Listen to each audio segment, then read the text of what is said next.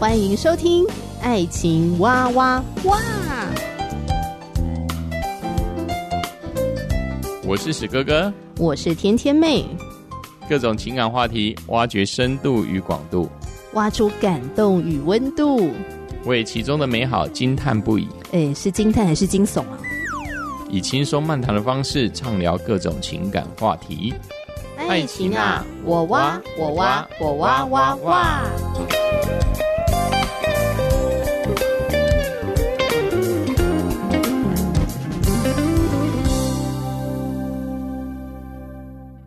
欢迎收听史哥哥与天天妹。我是史哥哥，我是天天妹。Hello，非常的开心，又再次的和听众朋友相会在空中了。嗯那我们今天要聊的这个主题呢，希望没有踩到很多的雷，也希望你不要喷我，好，因为这是我最近呢听到身边的亲戚，因为在跟他聊天，然后他说出来的话。嗯哼，那所以我们今天的主题是：不结婚错了吗？不结婚很自私吗？嗯哼，嗯，那为什么会跟亲戚聊到这个话题？嗯哼，因为疫情的关系啊，其实我好一阵子没有回老家看看我的。呃，奶奶还有我的姑姑们，嗯、所以呢，我就找我弟弟一起回了趟老家，嗯、去看看他们。那小姑姑的女儿在台北工作，刚好我回去看奶奶的那段时间呢，她也回了一趟她的家，这样子哈、嗯。所以我那天住小姑姑家的时候呢，我的表妹也一起在家里。那晚上我们就在聊天。那聊一聊呢，呃，因为我已经结婚了嘛，哈，结婚七年，所以就会跟小姑姑啊聊到的话，我们两个最近忙些什么事情啊？那我们有去哪边玩啊？我们的婚姻生活经营的怎么样？那你也知道哦，两个已婚的妇女，再加一个单身未婚的。在聊婚姻话题的时候，不免就会聊到那个单身的人身上。啊、又是一样，你为什么不结婚？而且我觉得我真的很对不起我表妹，因为那个话题还是我开的，嗯、我就顺口问她说：“哎、欸，妹，有没有交男朋友啊？”然后她就摇头说：“没有啊。”这个时候呢，因为我开了那个话题哈，所以小姑姑啊就开始借题发挥了。小姑就说：“啊，她都不要交男朋友啊，我身边有很多人要帮她介绍。哎，上次啊帮她介绍一个那个男的很不错哎，就说哎要不要约出去喝个下午茶嘛？年轻人认识一下，当个朋友也可以嘛。嗯、啊，你表妹就是不要，她就是不要。你看她。” 我小姑就一脸很气愤的那个样子，好像要我评评理，你知道吗？嗯、然后我就超尴尬，我就想说，我的心中 always 说：天哪，梅姐，对不起你，我 开这个话题，然后让你中枪这样子哦。嗯、那我妹妹就讲说，我就不想交男朋友啊，我自己一个人单身很快乐这样子哦。嗯、结果小姑姑就说了一句话出来，她就说。哦，我觉得你们年轻人这样的想法很自私，你们不谈恋爱不结婚是很自私的。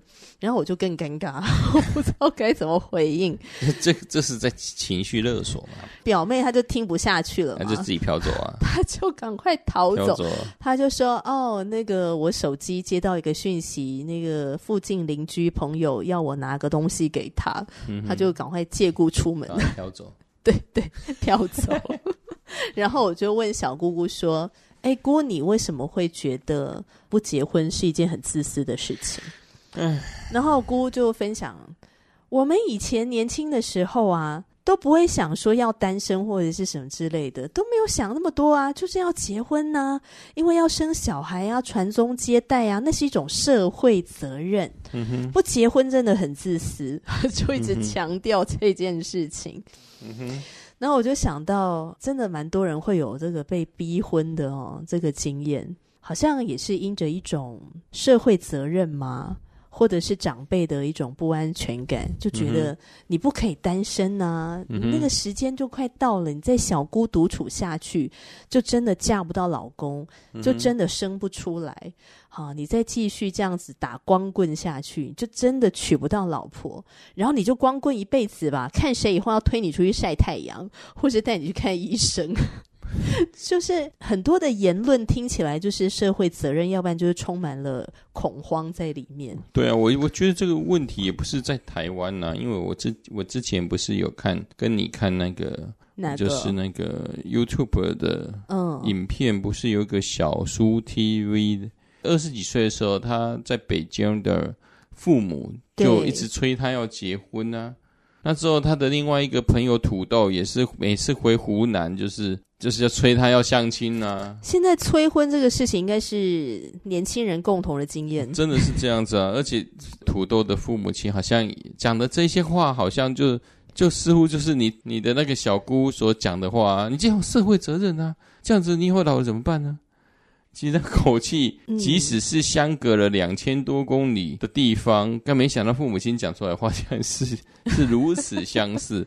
亲爱的听众朋友，你现在有没有被催婚，或是你有经历过催婚的？催婚你的理由是什么？欢迎留言，真的很想了解一下。被催婚的理由其实都差不多。嗯哼，我觉得差不多诶，大概那个年代的人讲的的话。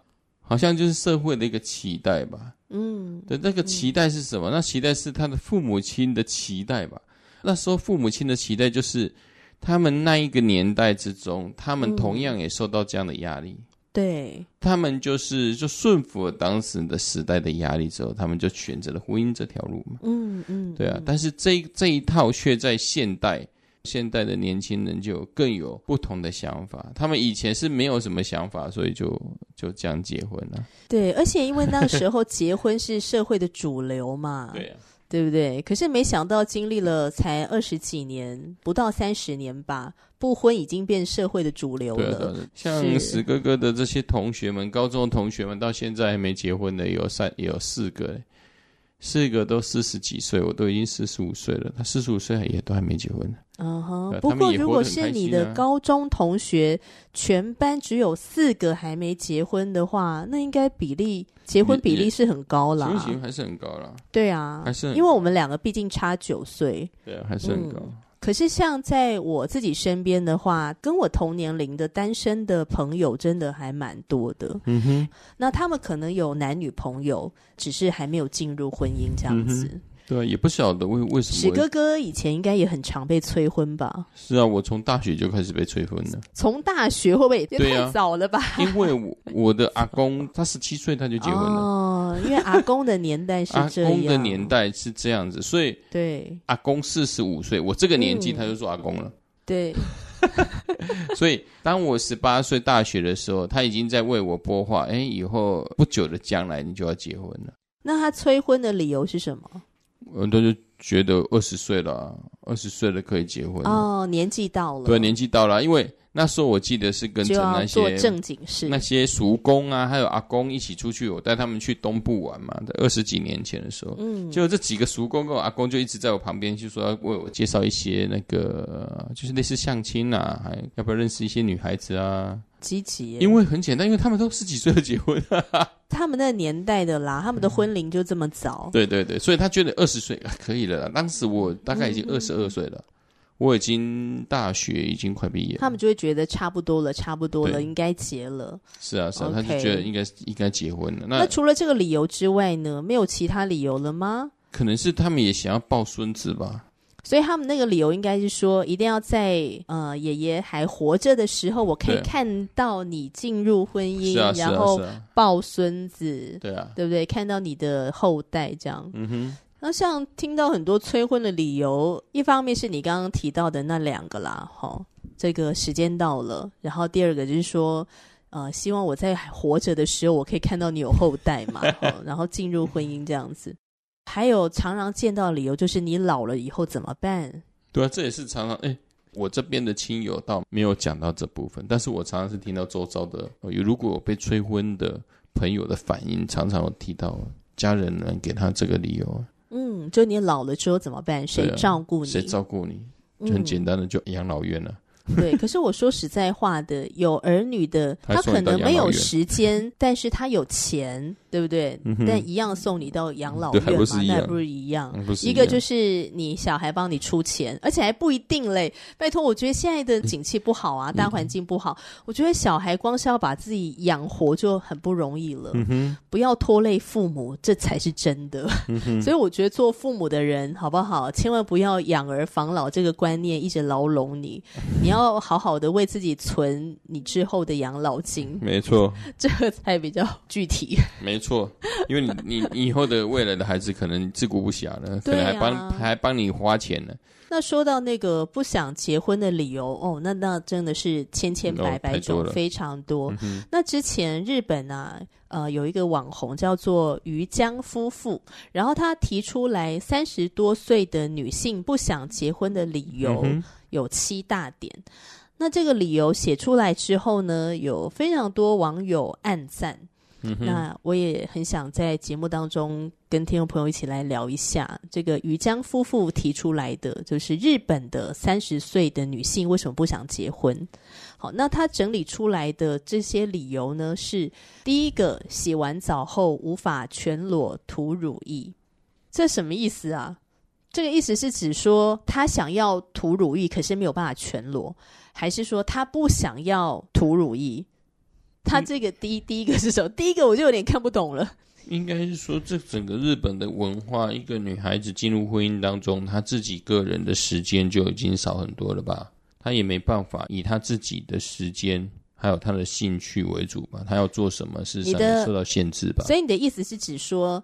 他结了婚之后呢，洗完澡之后，她没有那个个人的那么多的时间，慢慢的在那边全裸脱？对，我是我是这样的觉得吧，因为她事、哦、事后她的老公，其实日本社会跟韩国社会相对于台湾社会来说，以两性的平权部分，事实上他们并没有走的这么快，嗯、他们仍然社会的压力里面，在家庭里面，嗯、大部分的事情仍然是女性为主。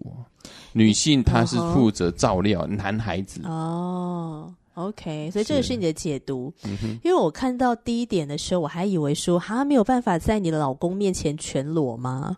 因为我常在史哥面前全裸，因为就夫妻嘛，然后还没有生孩子啊，那家里也没有其他的人了，不小心就会在家里天体。好像是一个很自然的事情，但我不知道这是不是跟日本的呃社会文化有关。也就是说，他必须在他的另一半面前还要穿戴整齐。哦，有可能，是不是？对啊，就可能是为了自己的形象嘛。对啊，就是为了自己的形象。哦、而且呢，嗯、听说那女日本女孩子每次就是她甚至是要等到丈夫要睡着之后，她才卸妆。哦，让丈夫看到赏心悦目的自己，所以她如果全裸，嗯、全部东西就是说让丈夫看到，她可能丈夫可能就会被吓到吧。或者是说这不太符合他们文化啦，没有错，因为他们没有这个习惯。对，他们是要以最好的状态，要、哦、要面对自己的丈夫。嗯，但是如果你这样全裸了，就素颜了、啊，你不可能、啊。OK，让自己的丈夫就是整个想象破灭，有可能。嗯那这样精神压力真的会蛮大的。对啊，所以还是不要结婚好了，哦、还是好好的装面具是比较好的。那第二点呢，是不能把脸保湿弄得油亮亮的睡觉。我觉得这个跟你刚刚说的不能卸妆有异曲同工之妙，嗯、必须要保持一个好的状态睡觉嘛。完好。对，然后不能涂的油亮亮的。嗯哼。OK，好。第三个是。三餐都要煮，绝对办不到。这应该跟日本的社会文化有很大的关系。就是女生进入婚姻之后，她一定要会煮三餐，是不是？她一定要会下厨，丈夫或孩子要要照顾好。日本的家庭、嗯、母亲的这个角色是很吃重的，不能不下厨。嗯哼，哇，那这真的会还蛮累。嗯，然后第四个是整天都想看 Netflix 追剧，都想看网飞，所以结了婚之后呢，可能就没什么时间追剧了，或者说你个人的时间可能就要被瓜分啊，对，对对对，被压缩掉。OK，第五个。在家想只穿内搭裤就好，这意思是什么呀？啊，应该也跟你刚刚提到的那个，在老公面前要有一个好的形象，有异曲同工之妙。嗯哼，这些家庭的妇女们，哦，他们都好像要遵守一些潜规则。嗯，而这些潜规则如果做的不好，往往会受到其他邻居的妇女的异样眼光。记得我还听到说，他们还会比较说，他们家庭的孩子学的才艺啦，还有他的表现呐，这些也成为这些妇女们彼此聚集之中的茶余饭后的一些焦点。呃，反正就是很复杂，他们比我们想象中复杂很多了。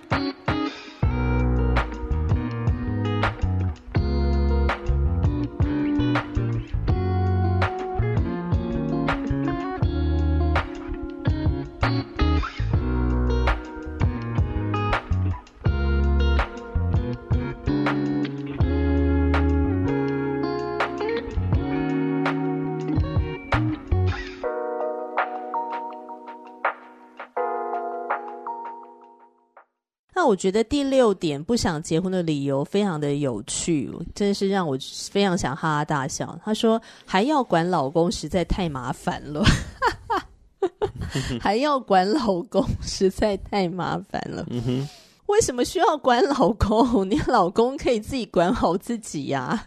你看，老公就小男孩嘛，都在跑来跑去的。所以我不知道说啊，这个在日本的呃女性管老公是一个他们在婚姻生活当中常常要经历的一件很心累的事情吗？很很多，因为日本人好像下班之后都已经都已经很晚了，还要去应酬啊，同事间的应酬啊。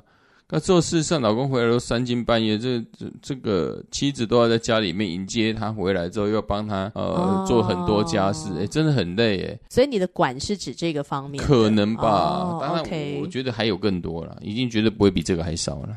什么？他的习惯不好啦？哦、对呀、啊。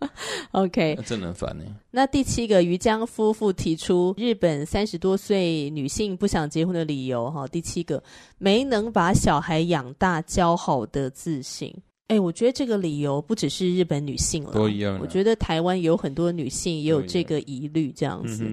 那一方面呢，呃，与其说是。不觉得自己有那个能力把小孩教好，他们考量的是这整个大环境，觉得好像社会越来越复杂。真真假假的事情太多了，那自己都尚且不是完全可以好好的分辨，那要怎么样帮助这个孩子呢？那又不可能一辈子为这个孩子保驾护航，孩子就好像羊入狼群一般这样子。哈、嗯，担心小孩在这个复杂的大环境，到底能不能够找到生存的一席之地？嗯哼，哦、呃，能不能够平平安安的长大？这是蛮多的人的疑虑，诶，对啊。我相信这也是很多现代父母亲很大的一些很大的问题了，因为资讯越来越丰富了。说实在的，你孩子也不一定听你的啊，嗯、他会听这种网络上的一些、啊、一些资讯嘛，嗯、所以反而。你还要为他提心吊胆。对啊，越到越到现在，父母亲越难为，我可以很感受到。嗯，对，尤其是孩子又是自己身上出来的嘛，自己对他有一些责任，但是却没有自信能把他照顾好，这却是现代人会遇到的状况。嗯，于江夫妇提出来的什么三十多岁的女性不想结婚的理由啊，除了这七点之外呢，最后面呢，他写了一段话。我能够深刻的理解田中美奈实的心情。那田中美奈实在节目里面说了什么话呢？他说：“真的很讨厌生活节奏被打乱。”嗯哼，我觉得这句话应该才是许多不想结婚的人心中真正的理由吧。他自他自己本身是就是一个很自由的人嘛，他也不需要被其他人去规范吧，他也是过得很自己啊。就是大多数的人就是不想生活节奏被打乱呐、啊，对，啊、对不对？对啊对？啊、你看前面这个于江夫妇提出来的这些理由，什么洗完澡无法全裸涂乳液呀，嗯、不能把脸保湿弄得油油亮亮的睡觉啊，然后什么三餐要煮啊，什么绝对办不到，整天都想看 Netflix 追剧，或者说我在家我只想要随便穿之类的。嗯然后还要管老公，实在太麻烦。我觉得其实这些都是会觉得生活节奏被打乱，然后就会觉得很烦。嗯哼。刚才我们分享的是日本的新闻嘛，哈、嗯。那我们来分享一下台湾的。台湾的十大拒婚的理由，总共有十个啦，哈。他们票选出来有前十名，但我觉得呢，只要分享前五个就好了。嗯哼。好，第五名是先以事业为重，儿女情长之事晚点再谈。嗯，我觉得这也的确是啊，因为现在很多人呃会一直单身，就是他的工作也是非常的忙碌。嗯、对啊，对他工作太忙了，忙到他也真的没有什么闲暇的时间去谈恋爱。谈恋爱真的很花时间啦，结婚也很花时间。嗯你不可能跟一个人谈恋爱，或是跟一个人结婚，然后你把对方晾在旁边。对，谈恋爱没有办法存钱，对、啊，但是谈恋爱可以花很多钱。对，没错，对，所以可能有些人就是以事业为重的，嗯、那他就觉得啊，感情先放一边这样。嗯、那第四名是结婚只是多了一张纸，绑不住爱与忠诚，嗯、所以大概就是不信任婚姻这件事情哈。是那第三个是担心会离婚收场，不结婚就不会离婚。但是被创伤了。之前自己的自己的原生家庭是这样的。对啊，再加上离婚率逐年攀升嘛，那你看到这么多前辈前仆后继进入了婚姻，那他们的条件其实也都很不错啊，可是最后还是离婚收场了。那我们看到这么多离婚的案例，可能就会影响到我们结婚的信心啊。诶，我有这个能力去建立婚姻吗？我有这个能力把家庭经营好吗？我有这个能力把我的后代教养好吗？就会产生很多的怀疑。好，那么第二名不想结婚的理由是等待真爱降临，宁缺毋滥。这竟然会在第二名？哎，我整个惊讶。是毫无准备的等待吗？但是以为你突破盲肠了，史哥哥。天上要掉下来一个东西给你吗？等待真爱降临，裂天而降。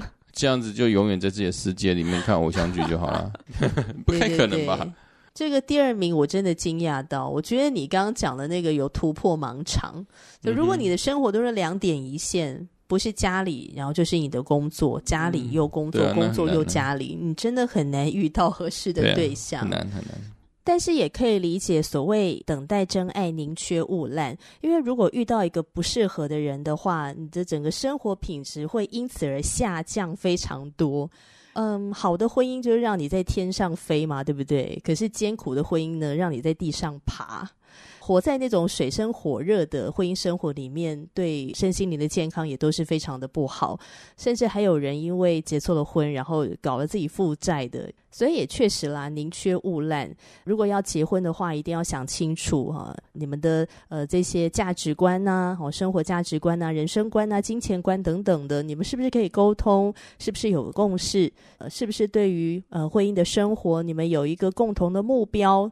这些都非常的重要，而不是说啊，对我现在很需要结婚了，好，现在旁边好像出现一个看起来合适，然后就冲动的去结婚哈、哦，那这可能会造成悲剧。收场。那与其这样呢，不如单身一个人好好的，好一个人保全家保。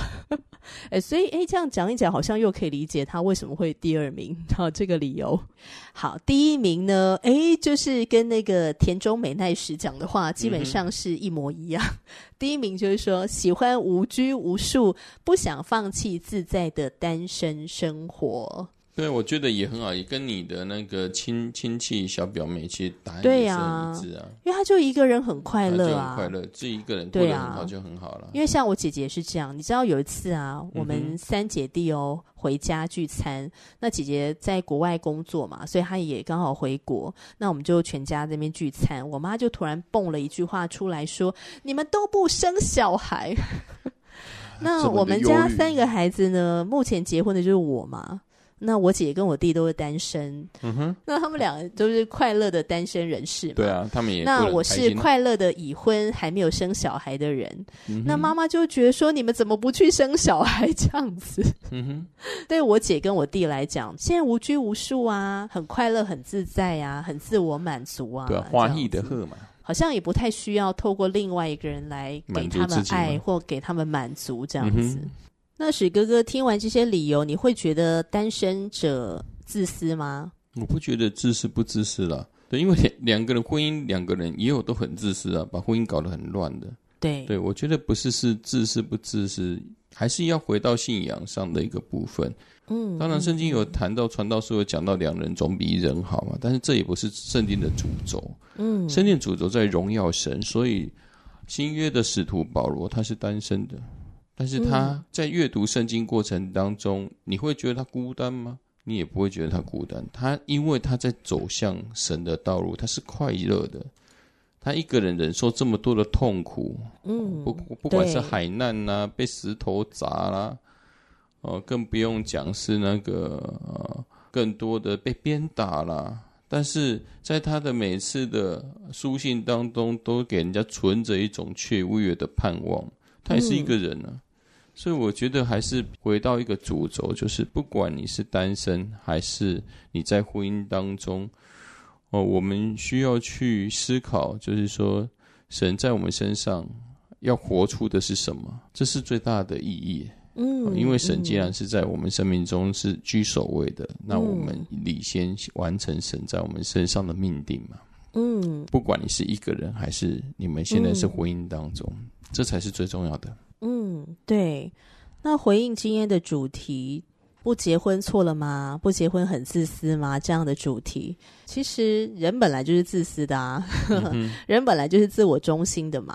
嗯。嗯可能对于长辈来说，因为他们那一代的观念就是应该要结婚，应该要生小孩。嗯、那这就跟我们现在年轻人遇到的这个时代，跟我们的呃人生价值观会有非常多的不一样。是，所以就是有代沟。嗯哼，嗯，所以我觉得，如果你也遇到这样的催婚啊，那别人的催婚就是，那你以后老了怎么办？哎，你这样不结婚很自私，哎，你要传宗接代啊。嗯你要有社会责任呐、啊，等等的，要不然我们这个国家怎么办啊？大家都以后就绝子绝孙了吗？之类，就会有很多这些责任啊、道德或者是情感的勒索，就会捆绑在你身上。嗯。那我觉得这个时候你要回到你自己的身上，好好的去想一想，是真的渴望婚姻吗？还是你享受在你现在的单身生活里面？嗯呃，不管外界是怎么样看待你这样的生活，重点是你知道你自己在为什么而活，嗯哼，这个是最重要的。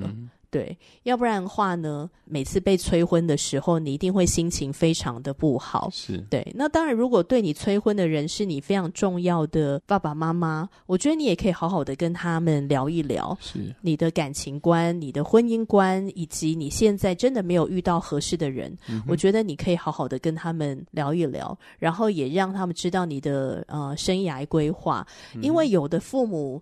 就会担心说，如果没有另外一半，你老了谁来照顾你？嗯、你老了谁来陪伴你？这是他们很担心的。是。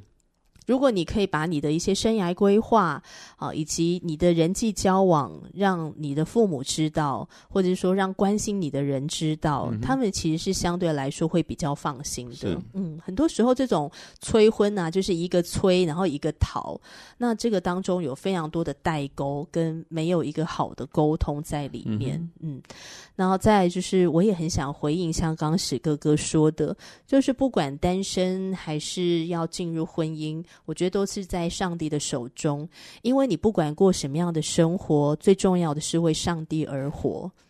单身是为上帝快乐的过单身生活。你进入婚姻之后呢，你要想着为着上帝好好的建造这个婚姻，不只是为你自己，嗯、也是为着上帝的缘故。因为单身或是已婚，我们能不能用我们现在的生命跟生活来荣耀我们的上帝呢？我觉得这一点对基督徒来讲，它是具有非凡的意义。对。好哦，那今天也有聊到呃一些被催婚的理由嘛，那我就想到我也曾经看过一篇文章啊，他有写到说单身的朋友要小心落入一些迷思。